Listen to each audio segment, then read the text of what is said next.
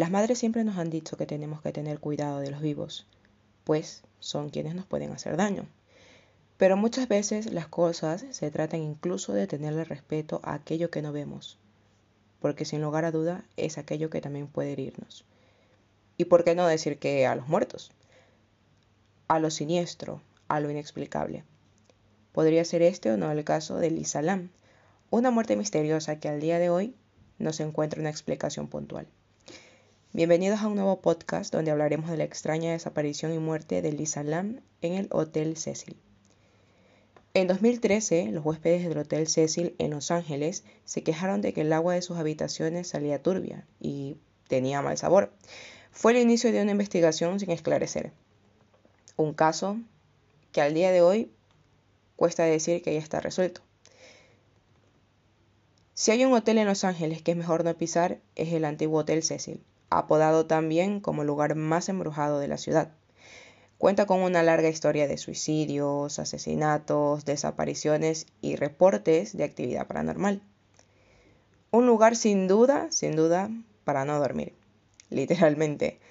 Construido en 1927, se dice que sirvió de inspiración para una de las temporadas de la serie de American Horror History, que sin duda alguna más de uno habremos visto de lo que va la serie, ¿no? El lugar cuenta con 600 habitaciones y algunos de sus huéspedes son tristemente famosos, como Elizabeth Short, apodada la Dalia Negra, quien fue vista por última vez en sus inmediaciones antes de ser terriblemente descuartizada en el año de 1947. Los asesinos en serie también, Jack Unterweger y Richard Ramírez, también apodado el acosador nocturno, y claro, Elisa Lam, que es la que se lleva este podcast, ¿no? La historia de la canadiense Lisa Lam es una prueba más de cómo Internet se ha democratizado. El terrorífico video que muestra sus últimas horas ha dado la vuelta al mundo. Lam, nacida en Vancouver en 1991, era hija de migrantes de Hong Kong y estudió en la Universidad de Columbia Británica. En enero de 2013, sin embargo, no se registró en la universidad y decidió ella misma emprender un viaje sola por Estados Unidos, pues a la chica le hacía muchísima ilusión conocer la costa oeste y especialmente Los Ángeles.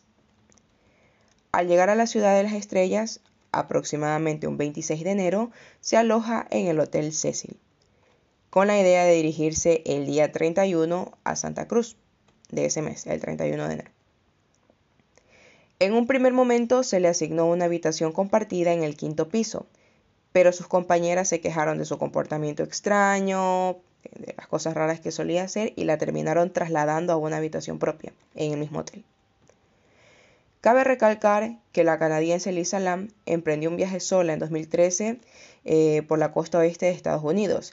Eh, como dije anteriormente, ¿no? Quería llegar el 31 de enero a Santa Cruz, pero nunca llegó a hacerlo. Y es aquí pues donde se, alarma la, la familia y allegados de la mujer. Lan había sido diagnosticada de trastorno bipolar y depresión y se le había recetado cuatro medicamentos. Los medicamentos eran Welbitrum, lamotrigina, ketiapina y velaxafina, que la ketiapina, a ver, a quienes vivimos en España, eh, sabemos que es mucho, muy utilizado para los pacientes de problemas neurológicos y de este tipo de alteraciones mentales, ¿no? Todos los días desde que había comenzado su viaje llamaba a sus padres para explicarles sus próximos planes, lo que iba a hacer, dónde iba a estar situada, hasta que de pronto, pues de la nada dejó de hacerlo. Alarmados porque no tenían noticias de, sus hijas, de su hija, decidieron pues contactar con la policía inmediatamente. Pronto se abrió una investigación y comenzó a buscar a la chica, se comenzó a buscar a la chica por todos Los Ángeles. Pues para para ese entonces pues parecía haberse fumado literalmente de la tierra. Fue el personal del hotel el que decidió investigar las cámaras de grabación, cuando se encontraron con algo absolutamente pues perturbador. La grabación, que también la hemos visto muchas personas, incluida yo, que he recorrido el mundo, de hecho mostraba a Elisa entrando en el ascensor del hotel asustada y tratando de esconderse, como pues si alguien la persiguiera. De la misma manera parecía interactuar con algo o alguien que el espectador pues no podía ver. De hecho, ella se la ve como que se estuviera dialogando, haciendo señales con alguien, pero si ven el video, absolutamente no se ve a nadie. Lo más extraño del video, sin embargo, es que se la observa también pulsar todos los botones del ascensor como, como que si estuviera desesperada, frenéticamente, una y otra vez sin que las puertas se cierren o el aparato, el ascensor en este caso, reaccione de ningún modo. De hecho, se lo ve estático, sin hacer ningún tipo de, reacción a, las pulsaciones de los botones que hacía Lam. Y en el momento en el que sale y desaparece por el pasillo es cuando finalmente se cierran las puertas. Esas son las últimas imágenes que se conservan de la joven. Fueron los propios huéspedes del hotel los que consiguieron que se diera con su paradero. A los pocos días de la desaparición de Lisa comenzaron a quejarse de que el sistema de agua del hotel pues parecía tener problemas de presión. Había algo raro en el agua, tenía un mal sabor y salía totalmente de un color mm, raro, un agua turbia, ¿no? Cuando se revisó el depósito eh, que estaba situado en la azotea, encontraron nada más y nada menos que el cuerpo de Lisa flotando en él, desnudo y en estado de descomposición. La autopsia de la chica reveló que el cadáver no había sufrido ningún daño o algún traumatismo en sí, y que tampoco había ingerido ninguna sustancia psicotrópica como para que acabase con su vida y terminase ahí. Parecía, pues haber sido una muerte accidental, en este caso pues por ahogamiento, aunque no se descartaba también un posible homicidio. Sin embargo, también la aparición del cadáver trajo consigo más preguntas que respuestas. En la azotea no había cámaras de seguridad, pero su acceso estaba restringido y había también una alarma eh, que alguien, en caso de haber asesinado a Elisa, debía haber evitado o apagado, porque de hecho había una alarma en este lugar.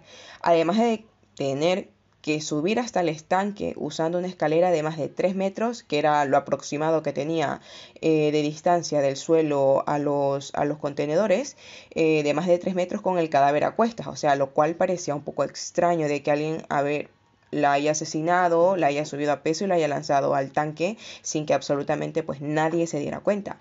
Parecía poco probable esto, ¿eh? La opción de que fuera la propia Elisa la que se hubiera arrojado dentro también era complicada, puesto que la tapa del depósito pesaba demasiado como para que una sola persona pudiese levantarla. Es más, incluso los bomberos tuvieron que hacer un edificio para extraer el cadáver.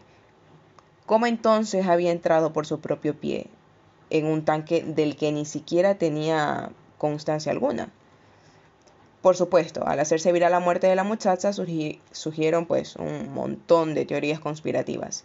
Mientras que la investigación policial no encontró evidencia alguna del acto criminal, los internautas descubrieron una gran similitud entre la muerte de Lisa y la historia de la película Darkwater, La huella en España, que hemos visto, yo me la he visto, es muy bonita un film de terror japonés de 2002 que tuvo su remake en Hollywood en el año del 2005, protagonizado por Jennifer Connelly. Yo creo que muchos lo habrán visto, que ella tiene una hija y luego pues se van a un departamento donde había fallecido una niña y esta se manifiesta, ¿no? Al final se queda con ella.